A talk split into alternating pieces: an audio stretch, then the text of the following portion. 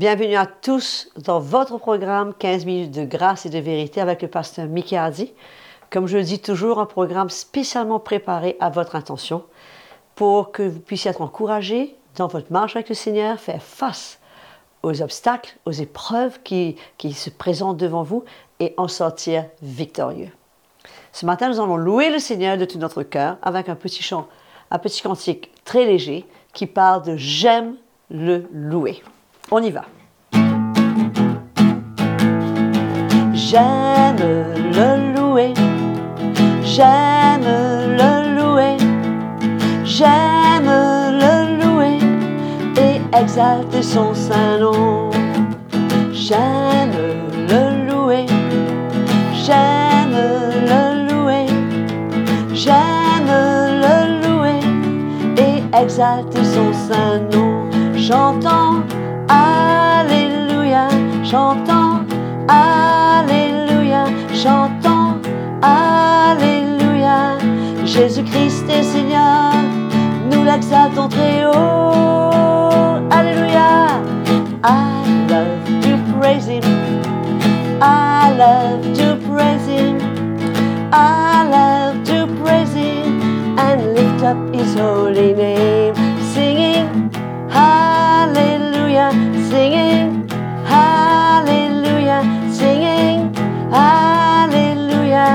Unto Jesus, my Lord, we exalt Him on high. J'aime le louer, j'aime le louer, j'aime le louer et exalter son saint nom, et exalter son saint nom, et exalter son saint nom.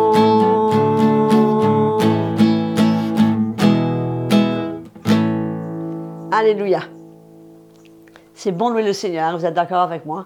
Ça nous donne la joie, ça nous prépare pour le temps que nous avons à vivre, à passer cette journée avec le Seigneur. C'est merveilleux de pouvoir louer Jésus de tout notre cœur.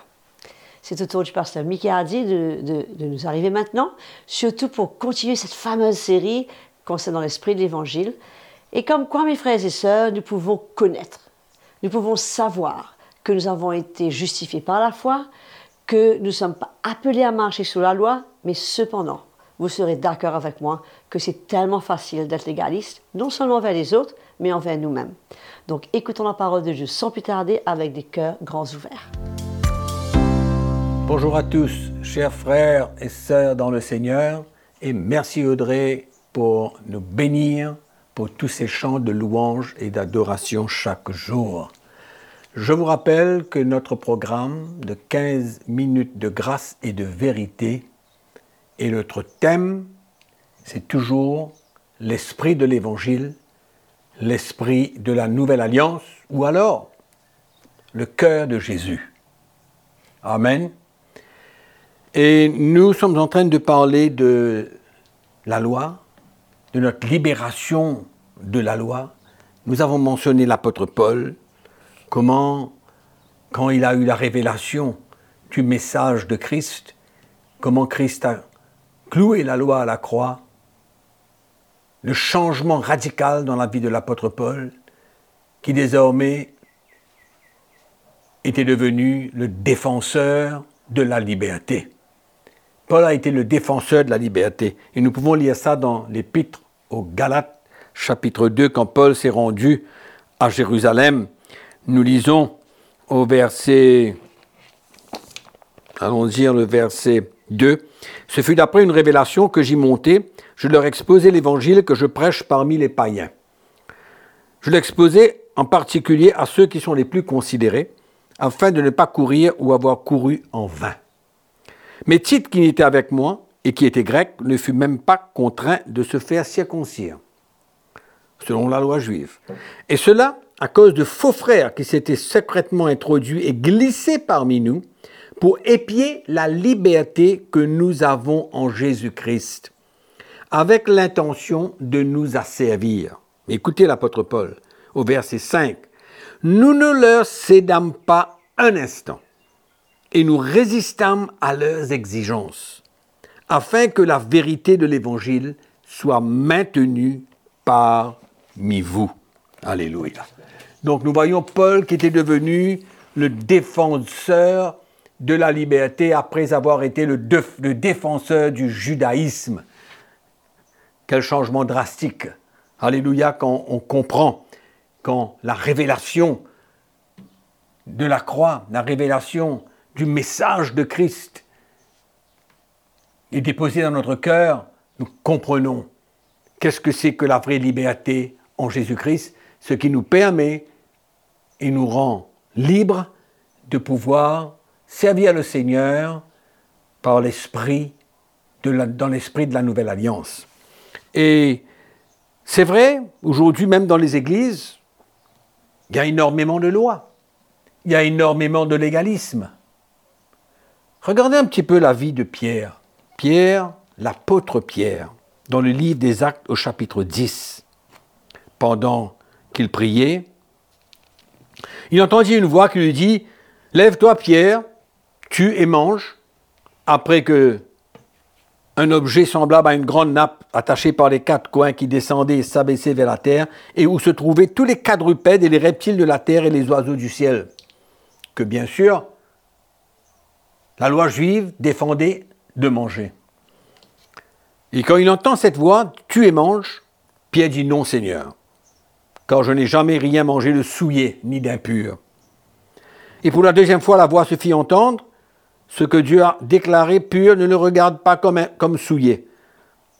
Cela arriva jusqu'à trois fois et aussitôt après l'objet fut retiré dans le ciel. Nous savons ce qui s'est passé par la suite, comment l'Esprit du Seigneur a conduit Pierre à aller chez Corneille pour partager l'Évangile à une famille païenne.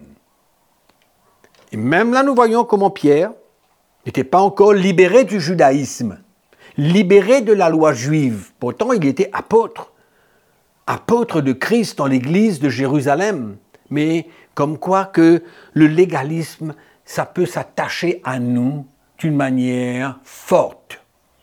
Et ça nous empêche d'entendre la voix de l'Esprit et ça nous empêche d'obéir à la voix du Saint-Esprit. Mais comme c'était le plan de Dieu pour que Corneille et sa famille soient sauvés, ben, Pierre a entendu la voix du Saint-Esprit, Dieu a insisté, le Seigneur l'a interpellé. Et finalement, il s'est soumis et il a été chez Corneille. Et nous savons que finalement, Corneille et toute sa famille furent sauvés. Et Pierre a eu à rendre compte à tous les autres apôtres Comment il s'était rendu chez un païen pour manger, mais pour Paul, c'était pour porter l'évangile. Et Paul, et pardon, Pierre, il a eu à partager ce qui s'est passé avec les autres. Et dans le chapitre 11, il dit, Dieu a donc accordé la repentance aussi aux païens afin qu'ils aient la vie. Parce que pour ces convertis juifs, le salut était que pour les juifs et pas pour les païens. Mais cette expérience que Pierre a eue ben, a ouvert son cœur à comprendre que le plan de Dieu était, à travers Christ, de sauver tous les hommes, juifs comme païens. Pourquoi je vous partage cela? Parce que c'est très important aujourd'hui de comprendre que même que nous pouvons savoir que la loi a été clouée à la croix, mais nous sommes encore légalistes dans nos attitudes, dans nos motivations, dans notre manière de voir, dans notre manière de faire, et même dans notre manière de lire la parole de Dieu, de lire le Nouveau Testament. On peut tellement être légaliste dans notre lecture du Nouveau Testament. Donc nous voyons Paul, nous voyons Pierre libérés de la loi et servant le Seigneur dans la liberté. Conclusion, c'est quoi? Nous sommes donc libérés de la loi. Nous sommes libres, comme l'apôtre Paul le dit clairement dans Galates chapitre 5. Il dit c'est pour la liberté que Dieu, que Christ nous a affranchis. C'est pour la liberté. Demeurez donc fermes et ne vous laissez pas mettre de nouveau sous le joug de la servitude. sous le joug de l'esclavage, l'esclavage de la loi, la malédiction de la loi. Ne retournez pas en arrière que l'apôtre Paul est en train de vouloir dire. Mais vous avez été affranchis, demeurez ferme, ne retournez pas en arrière. Donc, la conclusion, elle est claire. Nous sommes libres. Parce que tout, il y a tout un enseignement, on peut passer beaucoup, beaucoup de temps à parler de cela, mais c'est clair aujourd'hui que la parole de Dieu nous montre que nous sommes plus sous la loi, mais que nous sommes des hommes et des femmes libérés complètement. Amen. Mais comme j'ai dit tout à l'heure, nous pouvons quand même, dans cette compréhension que nous avons, parce que le légalisme, c'est quelque chose qui, qui se colle à nous, et nous pouvons quand même avoir des actions légalistes, des pensées légalistes, des manières de concevoir les choses d'une manière légaliste, et cela nous empêche de marcher dans l'esprit de l'Évangile, de manifester le cœur du Seigneur et de vivre selon l'esprit de la nouvelle alliance. Et croyez-moi, nous ne pouvons pas porter le cœur de Jésus quand nous demeurons sous la loi. Cela est pratiquement impossible. OK? Donc, je vais vous donner quelques exemples. Des exemples dans l'Église d'aujourd'hui. Comment les pasteurs, les chrétiens, peuvent être sous la loi. Une manière de, on de comprendre les choses sous la loi. Mais moi je ne suis pas sous la loi. C'est vrai. Peut-être que beaucoup de chrétiens ne sont, pas, sous la loi, beaucoup de pasteurs ne sont pas sous la loi aujourd'hui, mais ils opèrent comme si qu'ils étaient sous la loi.